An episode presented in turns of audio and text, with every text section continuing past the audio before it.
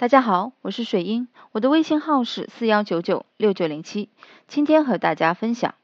挽回男友，学会利用爱好去挽回。很多人都体验过啊，分手是一个令人难受的字眼。然而，你可曾想过，其实分手并不是件坏事啊？这个前面我也讲过，分手或许是上天在警告我们，自己身上有些东西应当改变。如果不予改变，在以后的感情中，你仍然会重蹈覆辙，新的他还是会离开，甚至劈腿伤害你，到时候再补救就又来不及了。我们何不把分手当做一次重生的机会？即使这一次分手的原因并不在于你，那你也应该吸取教训，不要在同一个地方跌倒两次。俗话说呢，人无趣则无癖，一个人没有兴趣爱好，就是一个无趣的人。在人群中就会失去闪光点。在男女恋爱中，如果把两个人的癖好哦过度沉迷，就是就不再是癖好，或者而是玩物丧志。每一个人都有属于自己的喜好，比如说邮票、模型、古董、各种钱币、摄像哦、拍照等等。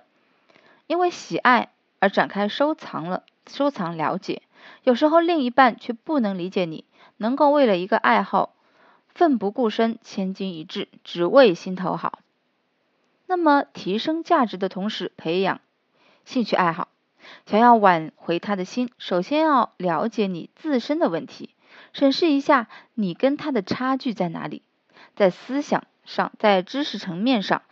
在价值观上啊，还是在经济消费观上，你是否已经和他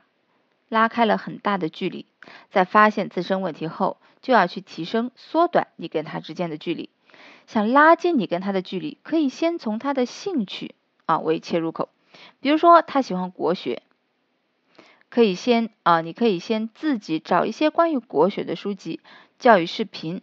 啊，自己先了解一下，把自己不懂的记录下来，找一个合适的时间，尝试啊测试他，多些接触关于国学的历史馆。可以让你快速了解它的一个历史走向，方便呢？你在脑海中建立一个知识模型，这不但可以提升自身文化素养价值，还可以培养自己的兴趣爱好。那么以爱好为由进行这个测试联系，在你学习国学中啊，你可以把你一些学习的这个过程放到朋友圈，可以让他看见。让他看见主动评论你的时候，证明你成功吸引他的目光，他对你讨厌的程度有所好转。你可以用朋友的身份尝试私聊他，问他一些你存在疑虑的地方，保持好交流的舒适度。最好的交流频率是在与一答一问一答的节奏。如果他。不抗拒跟你继续聊下去，就一直保持一个舒适的交谈节奏，不要所有问题堆在一起说个不停，那样会产生让人厌恶的感觉。这个时候不要暴露自己的需求感啊，因为这样会适得其反。还有尝试以爱好进行对方这个邀约，如果在挽回的过程中能走到约会这一步，是很不容易的。如果利用这次机会啊，约会让对方对你的好感上升，对你的感情来说啊，是一件很有益处的事情。在保持联系的基础上，可以找一个合适的理由，尝试约对方出来。邀约他的语言要保持朋友的心态，最好事先做好邀约地点的准备、交通状况等等。你可以选择在你们有共同兴趣相关联的地方，比如说，我知道某个国学大师举办一个国学展，啊，只有七三天展览，你有兴趣出来一起看吗？让他放下对你的戒备心，让他对约会地点产生期待感，这样呢，顺理成章的就成功的邀约他了。爱一个人呢，不能要求他放弃自己的爱好，完全配合你，哪怕现在放弃了，也是暂暂时配合，长久来说就会给你们的爱情留下隐患。尊重他的爱好，相当于包容他的一个缺点。最好的相处方式是互相了解对方的兴趣爱好，互相分享，产生潜意识的对接。那么这里呢还有两点要注意的，希望呢你不要忽略。就说分手后要不要找对方的朋友倾诉？一些人在与对方分手后非常着急，很不了解，于是呢想寻求对方朋友的帮助，妄想对方可以，对吧？跟朋友劝说，找回自己，找自己认错，回到自己的身边。可是你要知道的是，当你向别人倾诉的时候，你还没有搞清楚自己错在哪里和对方与你分手的原因。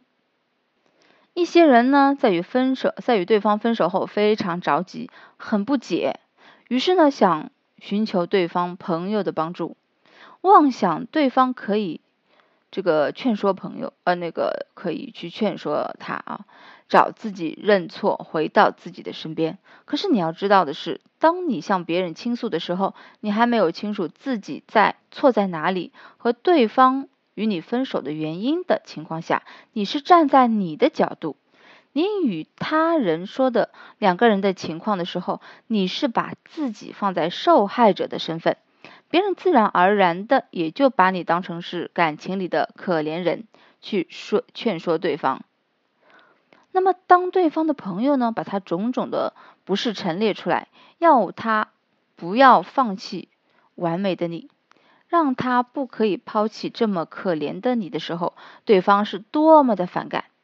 你不但没有先思考自己的问题所在，反而把所有的错都放在了对方身上，而且还是把这件事告诉了他和朋友，一点面子尊严都没有。那么他就会对你产生心理这个反感心理，合理化了他和你分手，是因为你不懂得尊重他。离开你是他是他离开你是正确的，你们两个人之间没有共同性，离开是好的，他会这样认为。所以呢，在与对方分手时候呢，不要急于去解释啊，去找朋友诉说，你应该要先找出自己的问题所在，知道自己哪方面做的不足。提高了吸引之后，再借助他的朋友挽回对方，这样他才能真正的帮到你。还有就是分手后不要让你的父母参与进你们的感情中去，因为还有不少人呢，在与对方分手后，把自己的父母拉进来，让父母参与你们的感情，让父母去和对方说自己不想分手，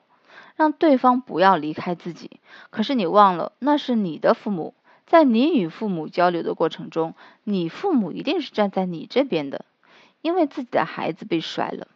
所以当他们去和对方交流的时候，母父母他肯定是从你的角度出发，所以他们会。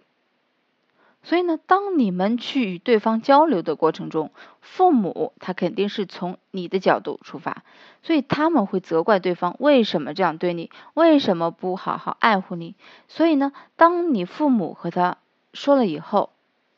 对你的挽回是丝毫没有帮助的。在对方与你父母的交谈中，他听不出半点。你爱他，想挽留他的意思，他只知道你的父母认定了是他伤害了你，害了你，那么他心里呢就增加很大的压力，他会想，既然给不了你幸福，离开并没有错，这样他就会真的离开了你，挽回就变得更加难了。父母呢不是呃是不清楚你们两个人之间的爱情是怎么回事啊，所以他们只会担心偏袒你。会给你挽回啊带来阻碍罢了。那么，当对方的朋友把他种种的不是陈列出来，要他不要放弃完美的你，让他不可以抛弃这么可怜的你的时候，对方是多么的反感。你不但没有先思考自己的问题所在，反而把所有的错都归在了对方的身上，而且还是把这些告诉了他的朋他和朋友。一点面子尊严都没有，那么他就会对你产生反感心理，合理化了和你分手是因为你不懂得不尊重他，他离开是正确的，你们两人之间呢没有共同性，离开是好的。